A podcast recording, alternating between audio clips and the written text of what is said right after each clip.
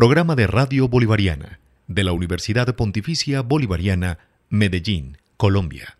Le damos una cordial bienvenida a los miércoles de psiquiatría de Cita con la Salud, un programa de Radio Bolivariana en alianza con el posgrado de psiquiatría de la Universidad Pontificia Bolivariana. Nos están escuchando a través de Radio Bolivariana en los 1110 AM. Recuerden que también nos pueden sintonizar por medio de la página web www.radiobolivarianavirtual.com.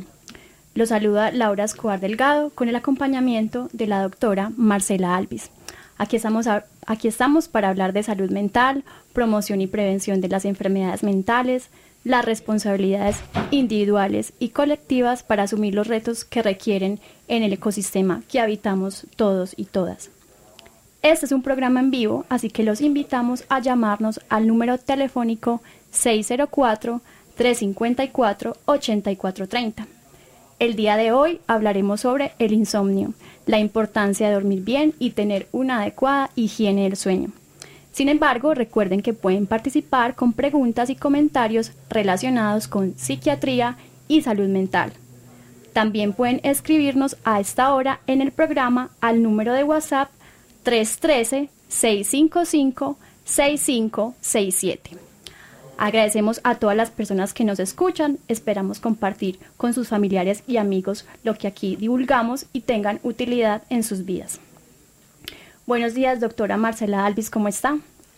Buenos días, Laura. Muy bien, feliz de estar aquí hoy en este programa tan importante. ¿Durmió bien ayer? ¿Ha dormido bien en estos días? Dormí bien en estos días, ayer no tanto. Bueno, entonces, eh, además pues del programa que hoy lo vamos a enfocar en esta higiene del sueño, eh, estamos muy expuestos todos los días a sobrecarga de ruido, de luces, de pantallas, el celular, el televisor, el computador, las redes sociales, juegos, series, una cantidad de cosas que todos los días nos está eh, llenando la cabeza y la mente y el cuerpo eh, de estímulo, ¿cierto? Entonces queremos aquí aprender con usted cómo podemos ayudar a que ya en la hora del sueño nos enfoquemos en eso, ¿cierto? En nuestra cultura también está más visto no hacer nada, estar desocupado, eh, tener un espacio para el ocio, para el descanso, ¿cierto? Entonces también que nos demos aquí esa pausa y ese momento para hablar de este tema que es importante. Cuéntenos, doctora Marcela Alvis, ¿qué es el insomnio? Laura, antes de definir qué es el insomnio, quisiera hablar un poco sobre cuáles son las funciones del sueño, porque tenemos que dormir, por ejemplo, ¿cierto? Eh, por ejemplo, las máquinas no duermen, no son seres vivos, pero nosotros que somos, sobre todo los humanos, necesitamos dormir para que muchas cosas. El sueño ayuda a que volvamos nuevamente a recargarnos de energía, a eliminar radicales libres que se acumulan durante el día, a regular la actividad eléctrica de nuestro cerebro, la regulación térmica de nuestro cuerpo y también la regulación endocrina, o sea, toda la parte de hormonas también se regulan durante el sueño. De hecho, los niños, por ejemplo, la mayor parte de donde se activa la hormona del crecimiento es mientras ellos duermen. También para que nuestras neuronas estén como en homeostasis, es decir, que cumplan su función y no tengan como problemas, también es importante pues el sueño. También activa nuestro sistema inmune. Entonces cuando no dormimos bien, empezamos a tener problemas, nos enfermamos cada rato. Ese es el que le ha dado COVID cuatro veces, ¿cierto? Entonces es muy importante el sueño. Y otra cosa que mucha gente no sabe es que durante el sueño consolidamos nuestra memoria. Entonces, eh, no sirve de nada sobre todo esos estudiantes de medicina, de derecho, que se trasnochan estudiando, si no duermen, al día siguiente les va a ir muy mal en el examen porque la memoria de lo que estudiaron no se va a consolidar. Eso se hace durante el sueño.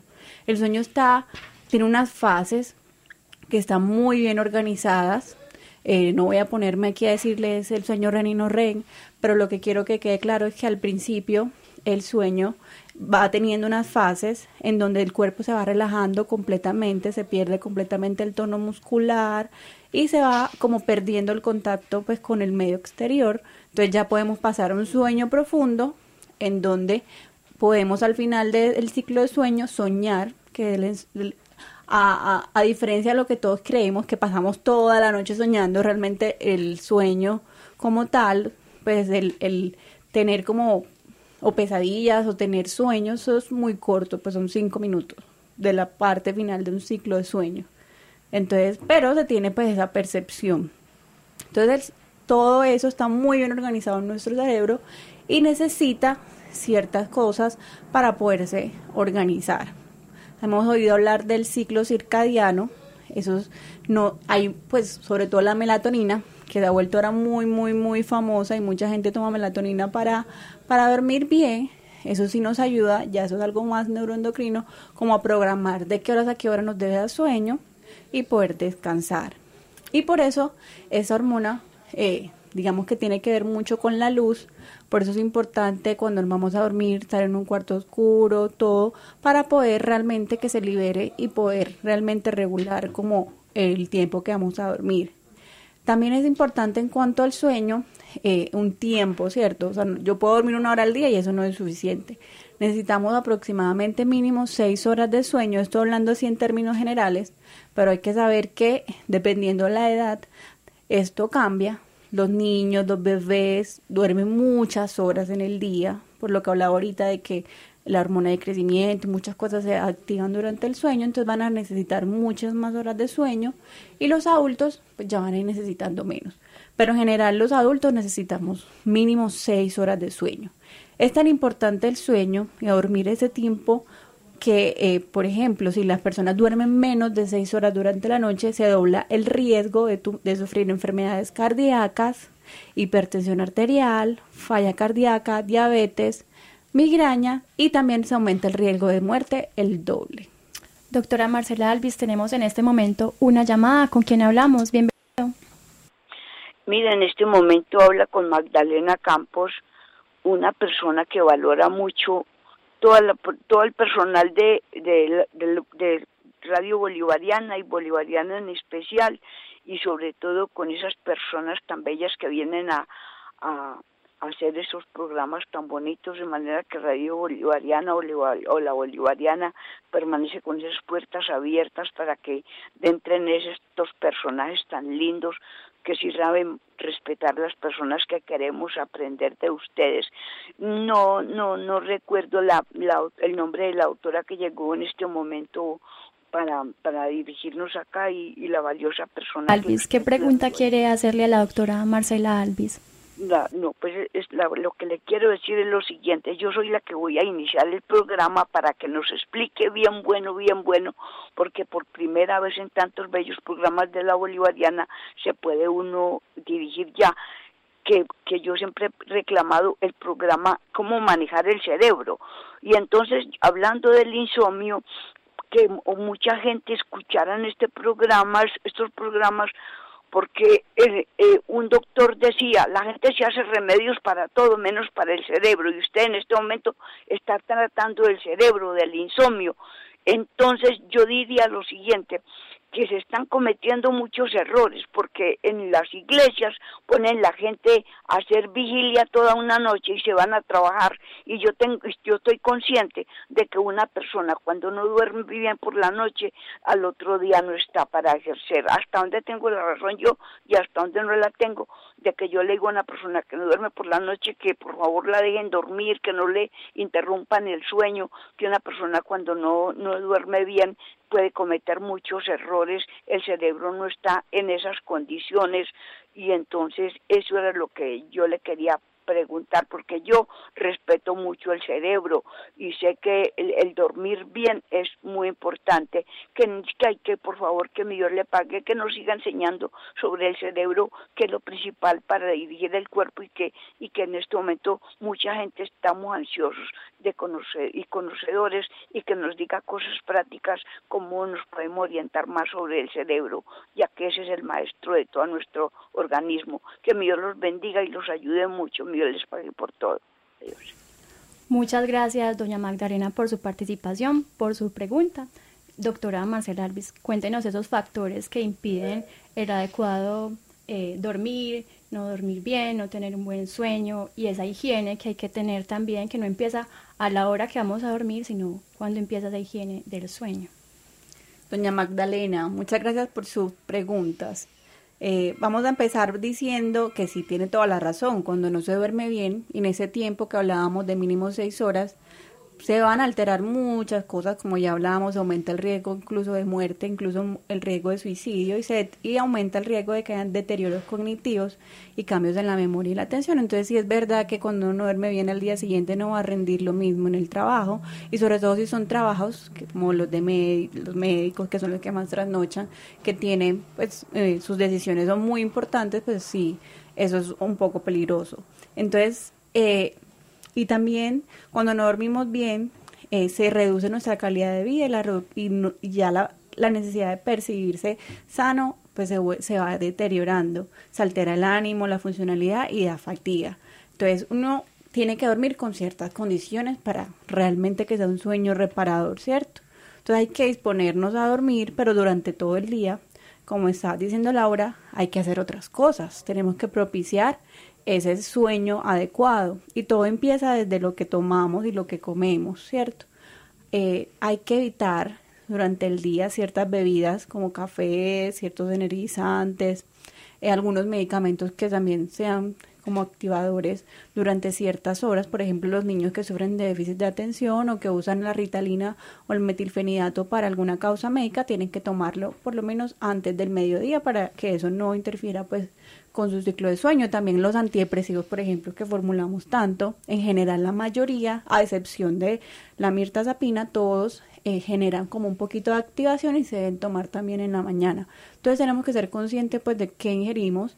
Nuestro, nuestra actividad física debe ser principalmente en la mañana, a menos que pues se haya hecho siempre durante la noche y no haya generado alteraciones en el patrón de sueño, pero tratar de hacer ejercicio lo más temprano del día, de comer horarios regulares, tener una rutina organizada en nuestro día, nuestra habitación siempre organizada.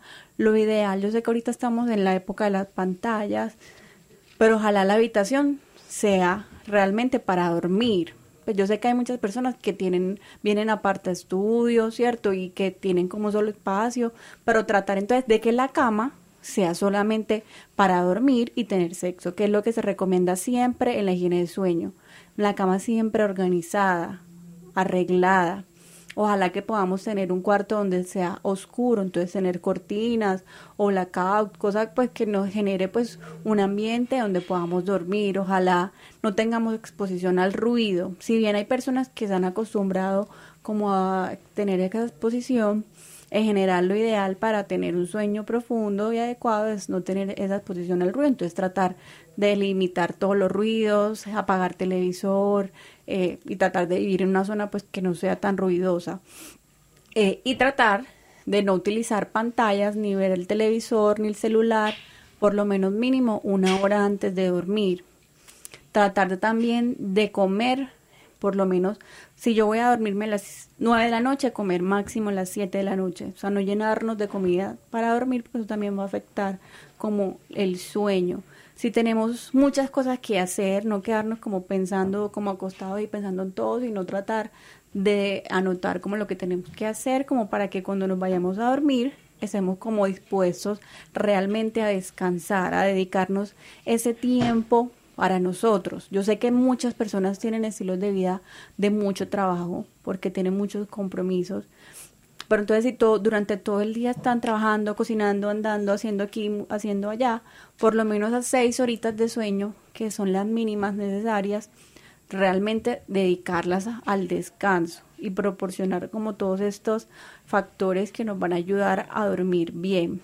Muchas veces también el colchón, las almohadas, tratar de que nos sintamos cómodos en la cama. No necesariamente tenemos que comprarnos el colchón más caro ni la almohada más cara, pero sí que nos sintamos cómodos, porque a veces uno, por ejemplo, cuando va de viaje o va de visita a un lado y uno, ay, dormí mal porque esa almohada, no sé, era llena de trapitos, el colchón ya era en el piso, entonces como tratar también de que sea cómodo y si no nos podemos dormir, es decir, yo me acosté. O sea, tenemos, quiero que recordemos un tiempo que son 30 minutos. Entonces, si yo me acosté y demoré más de 30 minutos para dormirme, lo ideal sería levantarme, hacer cualquier otra actividad y volverme a acostar cuando yo ya tenga nuevamente ganas de dormir o tenga sueño.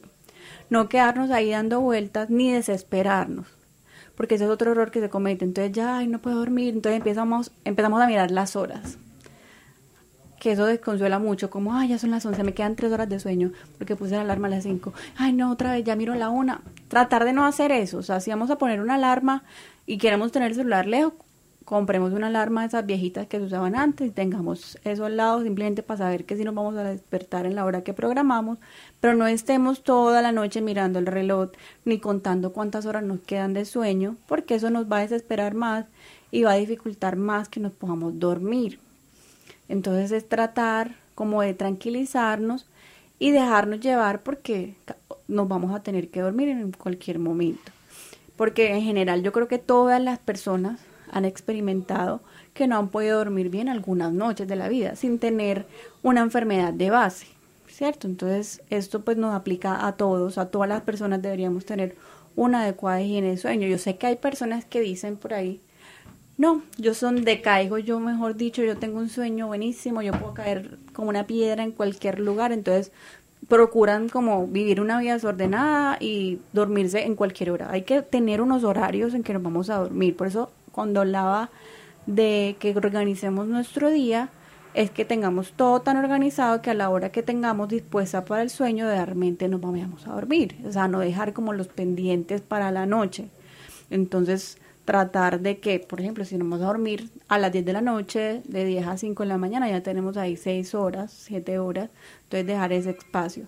Al menos que trabajemos de noche, que ya ahorita les voy a decir algunos tips cuando nos toca por obligación trasnochar en el trabajo para que no se nos altere tanto el ciclo del sueño. Doctora Marcela Alves, ¿en qué momento puede presentarse el insomnio y se puede prevenir? Eh, ¿Cuáles son esas características para este para esta situación. Entonces ahora sí vamos a definir qué es el insomnio. Eh, entonces, en los criterios que tenemos diagnóstico, definimos el insomnio como una insatisfacción, sea por la cantidad de sueño o la calidad del sueño, que se van a asociar a dificultades, ya sea para empezar el sueño eh, o dificultad para eh, mantener el sueño, es decir, me dificulta quedarme dormido o me despierto cada rato o otra cosa que podemos presentar que también se clasifica dentro del insomnio es el despertar temprano. Es decir, por ejemplo, me acosté a las 10 de la noche, dormí seguido, ni me levanté, pero me levanté a las 2 de la mañana y ya no puedo dormir. Eso es un despertar temprano. Es importante que todo esto, esas alteraciones en el sueño, deben causar un malestar que ya debe ser clínicamente significativo, es decir, estas personas van a tener ya dificultades para concentrarse en el, en el trabajo, se van a sentir cansadas, pueden estar irritables con sus familiares, les puede empezar a disminuir el rendimiento académico. Y, y para clasificarlo ya como una enfermedad, o sea, como el insomnio, necesitamos que se produzca al menos tres noches a la semana y que esté presente durante un mínimo de un mes, pues de, de tres meses. Y que esto no se corrija con eh, producir las condiciones que dijimos ahorita, que son las favorables para dormirlo, la higiene de sueño. O sea, que si una persona hace esto que acaba de explicar, aún así no mejore su patrón de sueño. Y adicionalmente hay que descartar otras patologías secundarias que puedan alterar el sueño, ya enfermedades como tal, como la narcolepsia, eh, la apnea obstructiva del sueño, eh, o alteraciones pues ya más complejas del sueño o que se ha asociado a medicamentos, sustancias, otras enfermedades mentales que pueden estar también afectando el sueño. Por ejemplo, la depresión afecta mucho el sueño, el trastorno afectivo bipolar también. Son personas que no duermen, por ejemplo, cuando tienen un episodio de manía, porque no sienten la necesidad de dormir porque tienen mucha energía. En un episodio psicótico también puede haber alteración del sueño. Entonces son muchas las causas que pueden alterar nuestro sueño. Por eso es importante que si estamos cumpliendo con esto, es decir, ya yo llevo más o menos tres meses, que mínimo tres veces a la semana estoy durmiendo mal, ya me siento mal, me siento cansado, debo consultar. Eh, ¿A dónde debemos ir? Inicialmente a nuestro médico de cabecera, a nuestro médico general, porque el médico puede revisar eh, las características del insomnio, pedir algunos exámenes y puede que eh, se revisen bien todo lo de la higiene del sueño y el paciente pueda mejorar. O que se encuentre la causa, por ejemplo, hay una alteración en, la TSH, que es la de la tiroides, o alguna enfermedad que se encuentre, o se hace el diagnóstico, por ejemplo, de un trastorno afectivo bipolar y hace la remisión al psiquiatra, o a una apnea obstructiva de sueño que hay que ya remitir también a especialista para pedir una polisomnografía, que es un estudio de sueño que se hace, tiene que hospitalizarse el paciente, pues en entidades que hacen este examen y durante ese esa noche que el paciente se queda, lo hacen monitoreo pues de todo de todas las ondas cerebrales, de la respiración, se hace como monitoreo de todo y se determina pues si durante el sueño se está quedando pues sin respirar y esto le está ocasionando pues ese trastorno de sueño. Entonces inicialmente se puede hacer ese enfoque con el médico general, no necesariamente tenemos que ir al psiquiatra inmediatamente, pero si digamos que no queremos ir al médico general, yo quiero ir donde el psiquiatra, quiero ir donde el neurólogo, pues también pueden ir, o sea, tampoco es como que Tampoco es obligatorio ir al especialista de una, pero si lo quieren hacer y tienen la posibilidad económica, pues también todas estas especialidades van a enfocar muy bien el trastorno del sueño y se le va a dar pues como el manejo que requiera el paciente siempre descartando muchas cosas. Por eso pues al inicio hay que hacer muchos cambios en el estilo de vida y hacer muchos exámenes para ya dar como un diagnóstico y tratar como directamente la causa. Por eso quiero como decir algo y es que no siempre que yo tenga insomnio eso significa medicamentos, eso no siempre significa eh, que ya tengo un problema mental, eso no significa que entonces yo estoy muy enfermo, o sea, hay muchas, muchas cosas y en general yo creo que por eso decía ahorita que yo creo que todas las personas hemos experimentado en algún momento en nuestra vida problemas para dormir. Eso es demasiado frecuente por lo que he explicado ahorita, de que eso es algo como tan preciso que nuestro cerebro como que lo va gestionando con todos nuestros neurotransmisores y es como tan delicado, o sea, se puede alterar por demasiadas cosas, que por eso es tan importante que de verdad eh, nuestro propósito también en la vida eh, de mantener nuestra calidad de vida sea mantener la calidad del sueño, procurando tener un estilo de vida saludable que implica la alimentación, el ejercicio, no comer no tomar alimentos o bebidas que nos generen como que sean muy activantes, no consumir sustancias psicoactivas, no consumir licor. Entonces todo eso de verdad va a evitar que tengamos como estos problemas para dormir. Doctora Marcela Alvis, le hago otra pregunta. Eh, un tratamiento psiquiátrico también para personas que tengan, por ejemplo, trastorno de conducta alimentaria o estrés postraumático ansiedad o ya otras situaciones, por ejemplo, estén pasando por un duelo, eh, ¿qué consideraciones tiene usted para que mejoren su calidad del sueño? Pero en este momento recibimos una llamada. ¿Con quien hablamos? Buenos días. Muy buenos días. Días. Bienvenida. Pregunta o comentario. programa y a esa emisora que nos alegra la vida con tantos personajes de tan buenas cualidades y conocimientos.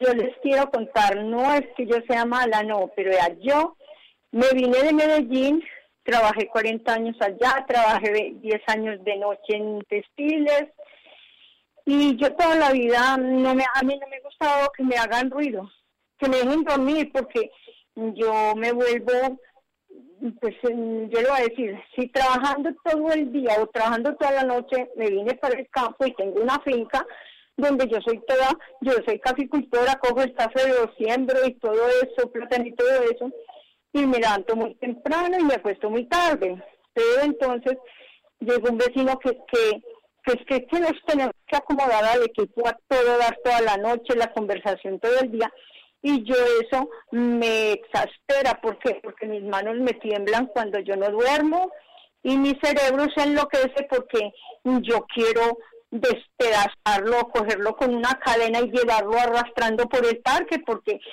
si yo no puedo dormir porque el otro está haciéndome bulla simplemente para que yo desocupe mi propiedad, quiero preguntarles, ¿es que mi cerebro es el malo o es que tengo que aceptar que yo no pueda dormir porque otro no quiere? Y porque ese otro no, no tiene que trabajar ni tiene que hacer nada. y yo creo que el sueño para mí es sagrado. Y, yo creo que tanta violencia y tanta cosa es porque otros nos, pues, nos, nos provocan y, yo les digo, me da ganas de vomitar, no puedo trabajar, no puedo coger café cuando no me dejan dormir. Y yo no puedo ir a, consultar para que me manden pastillas para que me, mantengan como un zombie, porque yo tengo que trabajar la tierra y tengo que seguir luchando, porque el hecho de que yo me haya pensionado no significa que yo soy un, un ser que no sirve para nada, no, yo mm, todavía sirvo y trabajo, entonces el cerebro yo creo que tiene que estar descansado para poder pensar bien y no tener que pensar en destrozar a alguien. Feliz día, muchas gracias.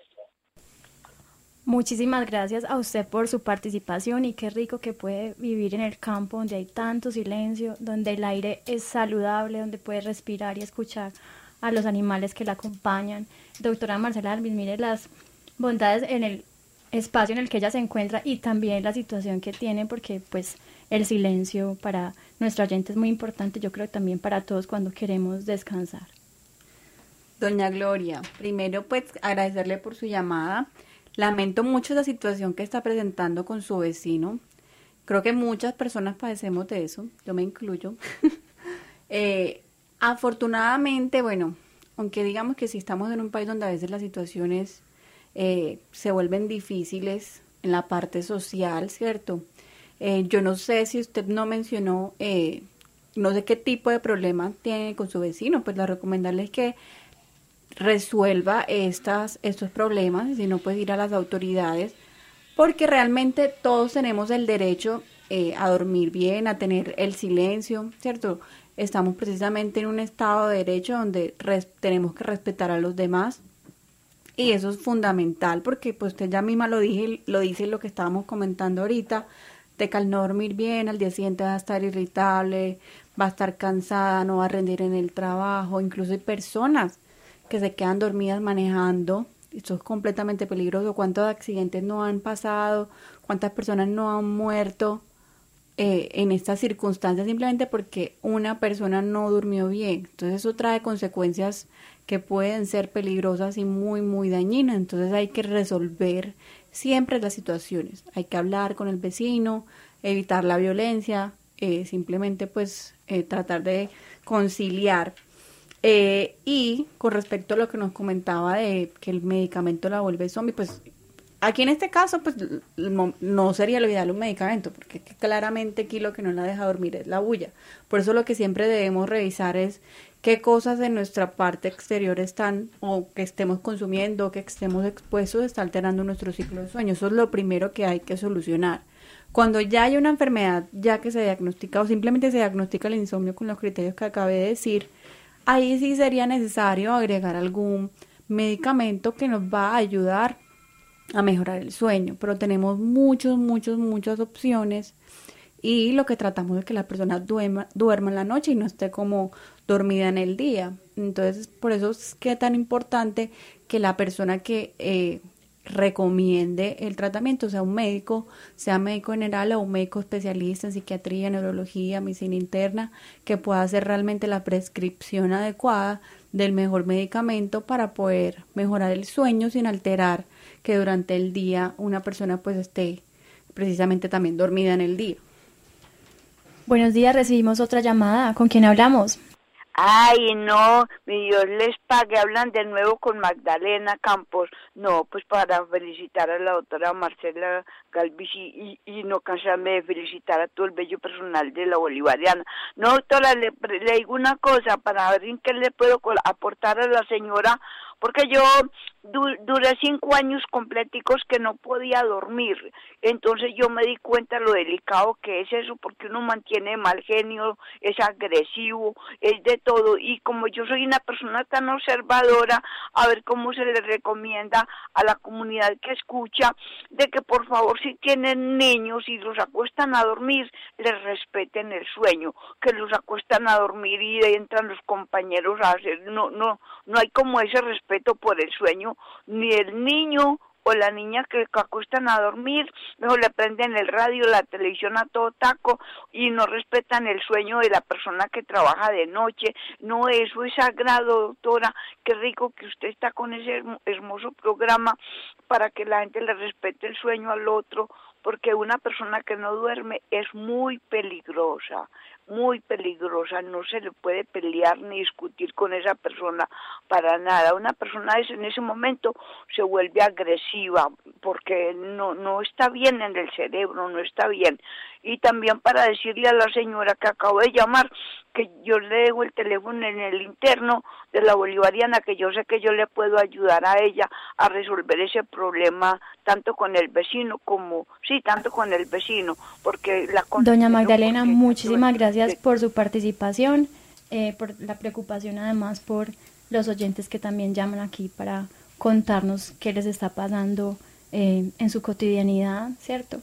Doctora Marcela Albines, por favor, ¿nos puede dar un pequeño contexto de cómo sería el tratamiento desde psiquiatría, eh, es decir, en el tiempo que tienen eh, los medicamentos para que obren en el cuerpo y en la mente de las personas, que esté afectando su sueño, que esté afectando eh, esa calidad pues en las noches y que además, como usted lo decía ahora, en la depresión o en el trastorno afectivo bipolar o en otras patologías, el sueño sea tan afectado que en un momento pues se requiera tanto pues la atención desde psiquiatría para controlarlo, para mejorarlo y para que nuevamente este paciente, esta paciente vuelva a su vida eh, cotidiana. Entonces quiero que nos cuente aquí un poco sobre este, esta... Tenemos en este momento otra llamada. Bienvenido con quien hablamos. Buenos días, les habla Guillermo Palacio. Don Guillermo, ¿cómo está? Muy bien, ustedes? Muy bien. Pues muy interesante el programa y mis felicitaciones de antemano. No, soy muy breve en una pregunta. Yo miro las cosas más bien, estos temas me gustan mucho, pero sin ser médico me gusta mucho manejar, mirar las cosas de lo científico. Leía por ahí un artículo. Parece que hay investigaciones que apuntan a que el insomnio, de lo que están hablando, también puede tener ser hereditario, es decir, se puede transmitir por herencia. Es decir, así como se heredan gestos, se puede heredar eh, el hábito a la comida y muchas cosas, esto para que tiene componentes genéticos también, en muchos casos. ¿Qué opinión tiene usted al respecto? Muchas gracias. Muchísimas gracias, don Guillermo, por su participación. Eh, cuéntenos, doctora Marcela Alvis, qué hay sobre estudios del sueño y el insomnio con la herencia. ¿Qué tiene que ver eso? Así es, don Guillermo. Precisamente no hemos tenido hoy la oportunidad de hablar de esos factores también que pueden predisponer. Y lo genético sí tiene una base importante, pero cabe destacar que necesitamos tener los genes, pero que tengamos un ambiente que también predisponga a que tengamos esas alteraciones de sueño, o sea que tengamos esta mala higiene del sueño, sea que también desarrollemos otras enfermedades mentales, que nuestro comportamiento también, digamos, que predisponga a eso, porque tenemos, cuando uno enfoca a un, paciente con insomnio, con un trastorno del sueño, tenemos factores predisponentes, que ahí tendríamos lo genético, todo lo que hacemos para dormir mal, que es pues no tener horarios regulares, lo que hablábamos, todo lo que hablamos ahorita de la higiene del sueño. En los precipitantes tenemos todos esos estresores psicosociales, las condiciones médicas que tenemos y lo que perpetúa también este, problema del sueño es cómo de verdad también nos comportamos o cómo manejamos ese problema. Pero si hay realmente datos científicos que respaldan que sí tenemos, de hecho hay familias que tienen problemas de sueño entre varios miembros, aunque no es lo más común que nosotros vemos, porque realmente más que porque no sea común es porque a veces no se pregunta. Muchas veces los pacientes van a consultar por cualquier cosa y no pregunta, no se pregunta por el sueño, porque muchas veces la gente se acostumbra a dormir mal o no perciben que no están durmiendo bien y, están teniendo, van a consultar por otras cosas. Por ejemplo, van a consultar porque se sienten irritables, cansados, eh, porque no tienen problemas de memoria, tienen este problema pues del sueño ahí de base. Entonces, por eso es tan importante consultar para poder manejar todos estos factores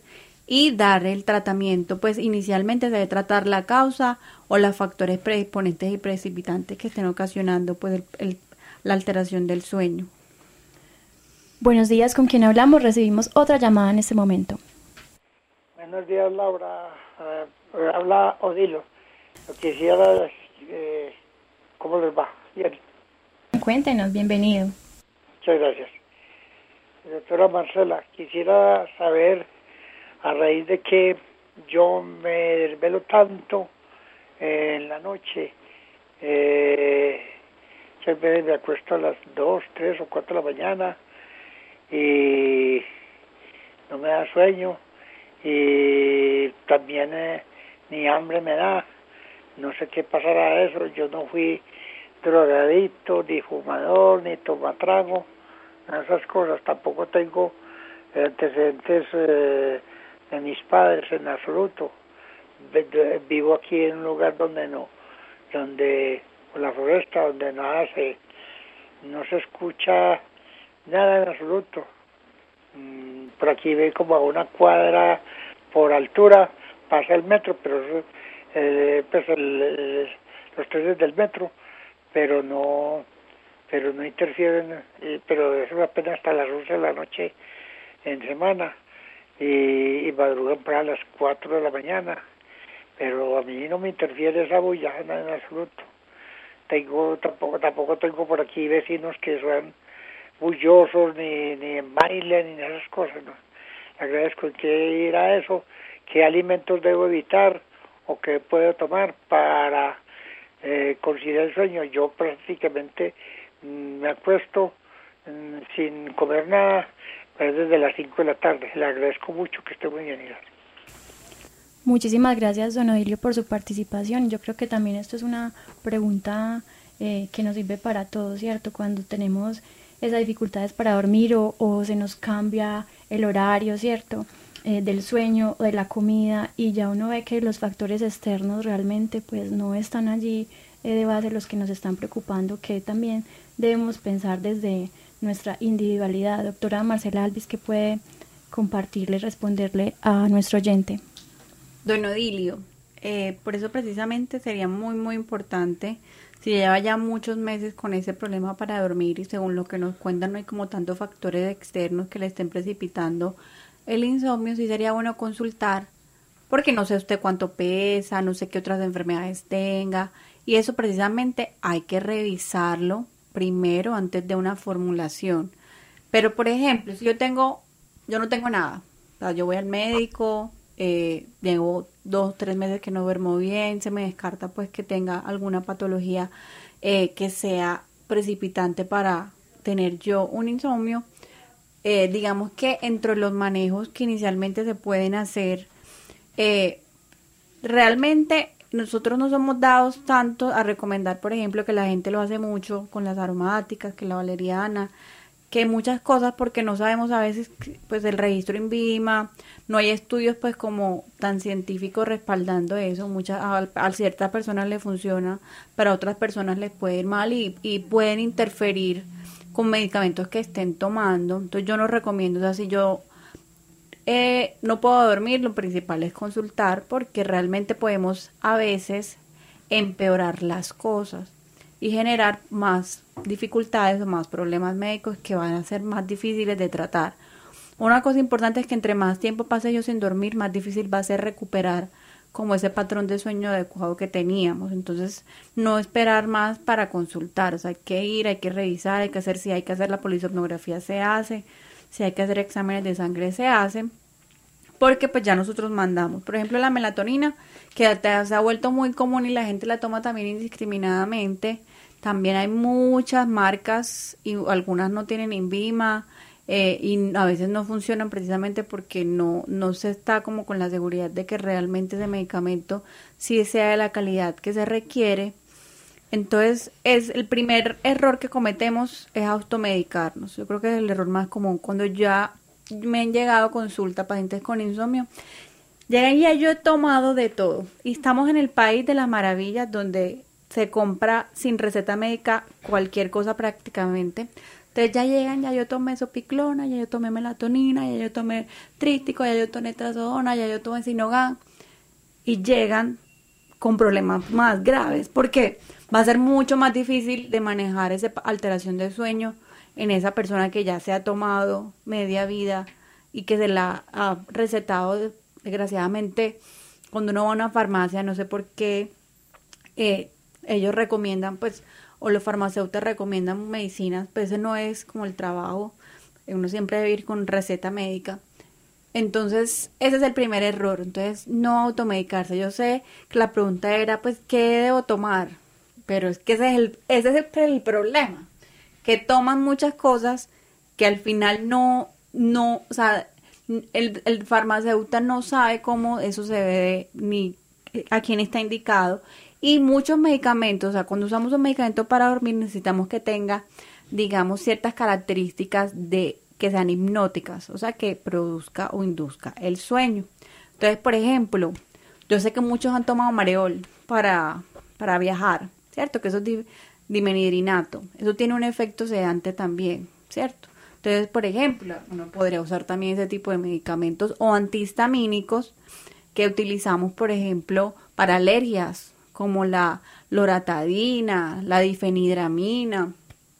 Eso digamos que también lo podemos usar y no es como tan dañino a empezar a utilizar otros medicamentos como sopiclona, eh, como clonazepam, pues como pues ya medicamentos psiquiátricos como tal, nunca se ven automedicar, ni antipsicóticos. Me han llegado pacientes que han tomado hasta lanzapina para dormir, que te apina para dormir. Ningún medicamento psiquiátrico se debe tomar sin fórmula médica. Pues yo recomiendo que si lo ideal es consultar enseguida y si quiere tomar algo mientras consulta, tomes un antialérgico, un antihistamínico. Si no está tomando ningún otro medicamento porque en general tenemos que revisar siempre las interacciones, si cada persona es diferente, cada persona toma medicamentos, cada persona tiene enfermedad de base, pero lo ideal sería no tomar nada, sino empezar con la higiene de sueño y consultar, que ya el médico va a tener como qué medicamento le debe mandar, porque tenemos muchos, ¿cierto? Y muchos sí son dañinos en general y son adictivos, como los que les mencioné, los, la sopiclona, lunazepam, pues las benzodiazepinas, entonces, esos medicamentos muchas veces la gente llega ya tomándolos, no sé cómo lo consiguen a veces, porque hay unos que tienen fórmula, que son con fórmula de control, pero eso es un gran, gran, grave error. O sea, en realidad a Don Odilio, por ejemplo, yo no le recomendaría que tomara nada, sino que fuera directamente a consultar, porque si de verdad ya revisó que no tiene ruido, que tu cama está organizada, que no toma café, no hace ejercicio después del mediodía, eh, tiene todo listo para dormir, no ingiere alimentos antes de comer, no está expuesto a pantallas, quiere decir que probablemente ya haya de pronto alguna causa secundaria que está ocasionando el insomnio. Entonces lo más importante ahí es revisar qué es eh, y con la de pronto resolviendo la causa, pues mejora el patrón de sueño. Entonces esa sería la mejor solución. Yo sé que todos nos desesperamos, y por eso yo sé que muchas personas cuando se desesperan hacen esas conductas que les digo de que ya han tomado un montón de cosas, pero eso termina empeorando las cosas. Entonces ese es como el mensaje también principal de hoy, de, anda, pero yo pensé que en ese programa iba a aprender a qué, iba a tomar y qué no iba a tomar. Pues lo ideal es que no tomen nada. Y en el peor de los casos, lo que les digo, pues un antialérgico que de pronto son medicamentos que no son dañinos, pero, pero la ideal es que no, o sea, que de verdad sea el médico, sea el psiquiatra, sea el neurólogo, el médico general, el que realmente haga la formulación, inclusive de la melatonina. Porque como les digo, parece naturalizar ningún... Yo sé que tenemos ese concepto errado también. Ay, es que me recomendaron. Fui a la farmacia de naturista y me dieron pasiflora, valeriana, no sé qué, y eso es natural. Señores, lo único natural 100%, yo creo que es el oxígeno y el agua. Y aún así sufren el cuerpo cambios químicos que incluso uno tomando exceso de agua también puede tener complicaciones médicas. Entonces, cualquier cosa que yo compre ya ha tenido un proceso químico.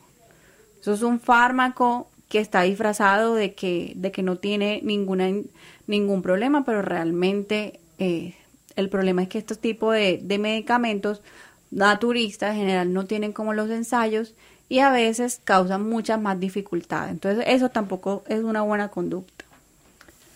Recibimos otra llamada en este momento. ¿Con quién hablamos? Bienvenido. Aló, ¿con quién hablamos? Bienvenido con su pregunta o comentario.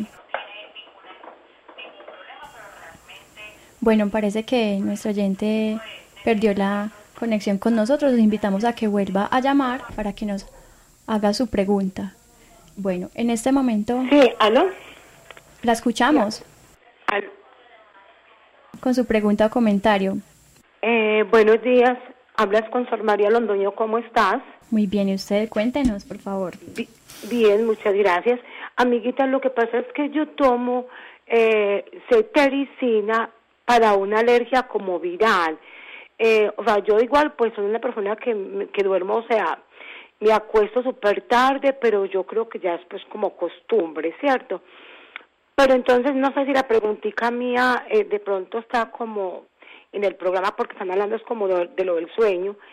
Eh, bueno, la cetericina, eh, yo me tomo una pastilla como de pronto, mm, digamos una hora antes, una pastita una hora antes, antes de, de, acostarme, para que me dé sueño.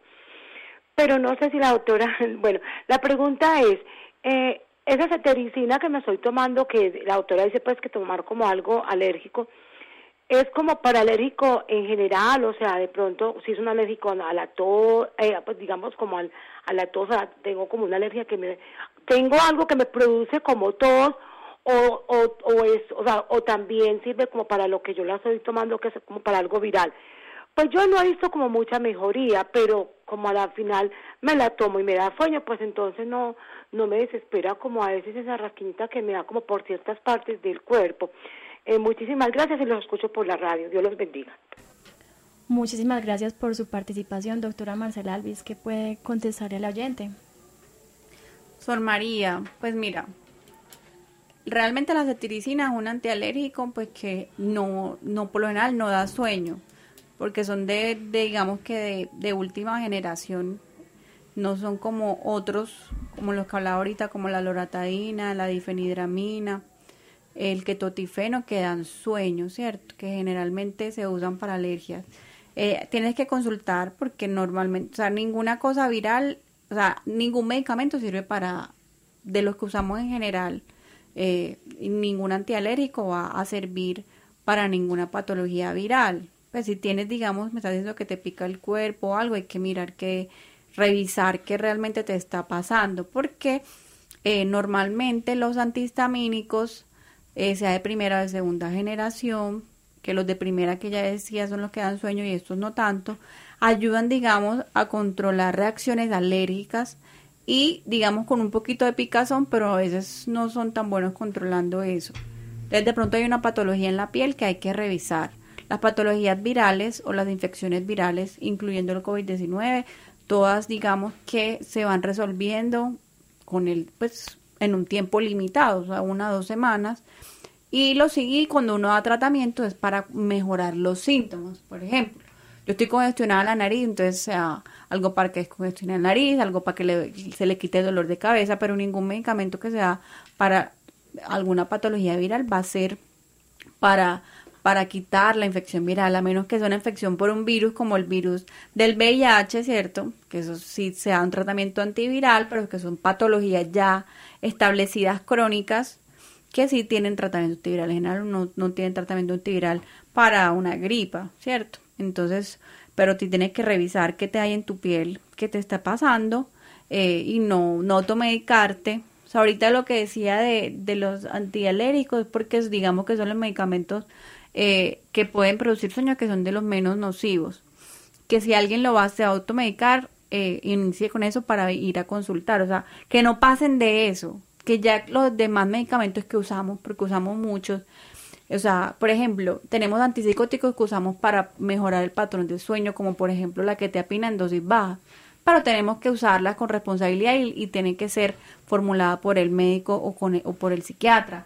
Tenemos antidepresivos que producen sueño, como la mirtazapina o la trazodona, pero la indicación para usar este medicamento también debe ser dada por el psiquiatra, ¿cierto? Entonces, cuando ya usamos hipnóticos que generan, digamos, eh, que son, digamos, más difíciles, como la, la isopiclona, como clonazepam, son en casos muy extremos o en pacientes que tienen otras cosas y que se usan por poco tiempo y que el psiquiatra o el médico la inicia, pero él también va a ser capaz de montarla y desmontarla para que sea por un momento nada más. O sea, solamente el médico o el especialista es el que va a saber cómo realmente va, va a ser el tratamiento. Entonces, por eso es que es muy importante que consultemos y no nos automediquemos porque esta conducta es muy frecuente, eso es lo que más vemos, o sea, la gente ya llega después de haber tomado un montón de cosas. También es importante que sepamos que hay grupos de otros medicamentos que dan sueño, los relajantes musculares, en la mayoría, metocarbamol, la tizanidina, dan sueño y pueden alterar también el funcionamiento durante el día. Entonces sepamos, por eso es que es importante no automedicarse porque a veces vamos también por un dolor de algo y terminamos súper sedados y también con riesgos durante el día de cometer un accidente. Entonces por eso es que de verdad debemos ser muy cuidadosos pues con todo lo que tomamos en nuestro día a día.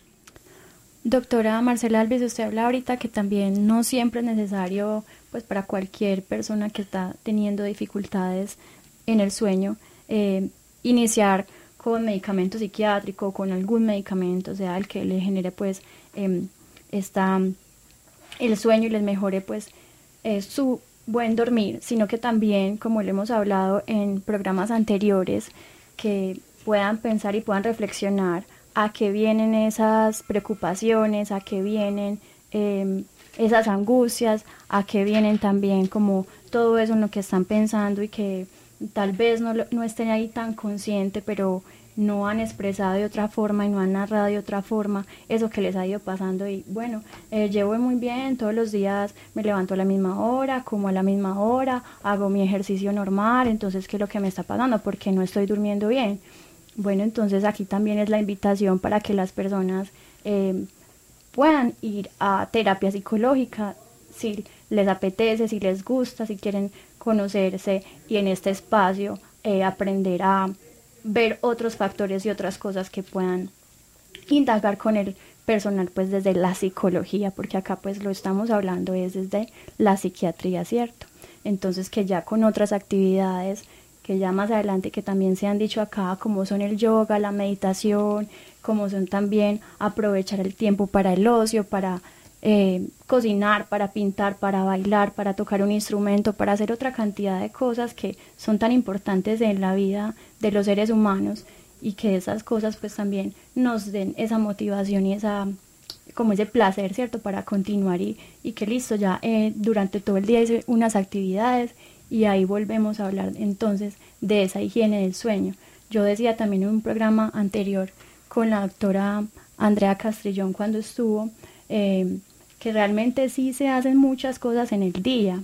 Eh, uno se levanta, hace sus actividades cotidianas, o va a trabajar, o va a estudiar, o atiende a su familia, eh, atiende un montón de, de cosas y realmente eh, ahí gastó un montón de energía o gastó un montón de cosas, así se hubiera alimentado bien, así hubiera hecho el deporte, así hubiera hecho actividades pues para fortalecer cognitiva y físicamente tantas cosas que la doctora Marcela Alvis aquí nos contesta eh, pero realmente entonces cuando ya llega ese momento del sueño, realmente que llegue ese momento del sueño y también pues me lo digo a mí porque uno realmente se queda o leyendo o estudiando, viendo tal cosa y no paramos, ¿cierto? No paramos y es necesario parar. Em, doctora Marcela Alvis, una última pregunta para ya cerrar. Eh, las personas que se consideran más productivas de noche, que crean, que leen, que hacen una cosa, que hacen la otra, que están ahí pues también pegados en sus creaciones, cómo pueden equilibrar sus horas de sueño y descanso y lo mismo también para personas que hacen turnos de noche, por ejemplo, vigilantes o personas eh, de construcción, obreros, otros personal de, que se necesite por seguridad de, en empresas que no necesariamente pues sí de vigilancia y que tengan que tener horarios para de noche, de día o seguidos, que tales horarios, 14 días seguidos después descanso, una semana seguido y dos días de descanso. Es decir, cómo se puede ayudar a mejorar el sueño para esas personas. Muy buena esa pregunta, Laura. Y ahorita pues lo queríamos también mencionar. Entonces, tenemos esas personas que tienen que trabajar de noche y que definitivamente es, es el horario que tienen definitivamente. Entonces, si tenemos una de estas personas, lo ideal es que tengan su adecuado preturno o posturno. Porque es que de todas maneras se tiene que destinar más o menos 6 horas o 7 horas del día, o sea, de las 24 horas, para dormir. O sea, lo ideal es que cuando una persona termine su turno de trabajo, debe ir a su casa, su cuarto oscuro, su cama organizada, lejos de las pantallas, o sea, hacer la misma que en el sueño, pero en el tiempo ya que destinó para dormir. Y que ojalá que ese sea regular, porque entonces esto que hablábamos de la melatonina, del ciclo de sueño, pues ya va a cambiar, digamos que el patrón se va a invertir y esa persona va a poder descansar. Pero ¿qué es lo que yo he notado? Muchas personas que trabajan de noche cogen el día para hacer de todo. Pues salió del turno y se fue a hacer 500 vueltas, a hacer aseo en la casa, atender los hijos, atender al esposo y ya va a dormir después unas tres horitas o entonces eso está mal. usted tiene que darle prioridad a su sueño. Así trabaja en la noche o trabaja en el día, tiene que determinar un espacio que tenga este mínimo número de horas en las condiciones que hablamos. Eso es lo ideal y eso es lo que hay que hacer. Tenemos personas que trabajan de noche y que a pesar de que hacen todo lo posible por dormir ese tiempo en el día que pierden en la noche, que a pesar de eso no duermen. Y son personas que hemos tenido que cambiarle, hacer restricciones laborales para que entonces no hagan ese tipo de turnos, o sea, porque no todas las personas pueden tolerar como esto. Pero en general, pues eh, queríamos como enfocar el programa en todas estas recomendaciones y, y evitar auto, autorrecetarse y consultar siempre que tengamos ya dificultades. Así llegamos al final de los miércoles de psiquiatría de cita con la salud. Gracias a la doctora Marcela Alvis por su acompañamiento y a ustedes por escucharnos. Agradecemos también a nuestro director técnico, Dairon Roldán, quien amablemente estuvo atento a sus llamadas. Los esperamos la próxima semana a esta misma hora. Se despide de ustedes Laura Escobar Delgado. Que tengan un feliz día. Programa de Radio Bolivariana de la Universidad Pontificia Bolivariana, Medellín, Colombia.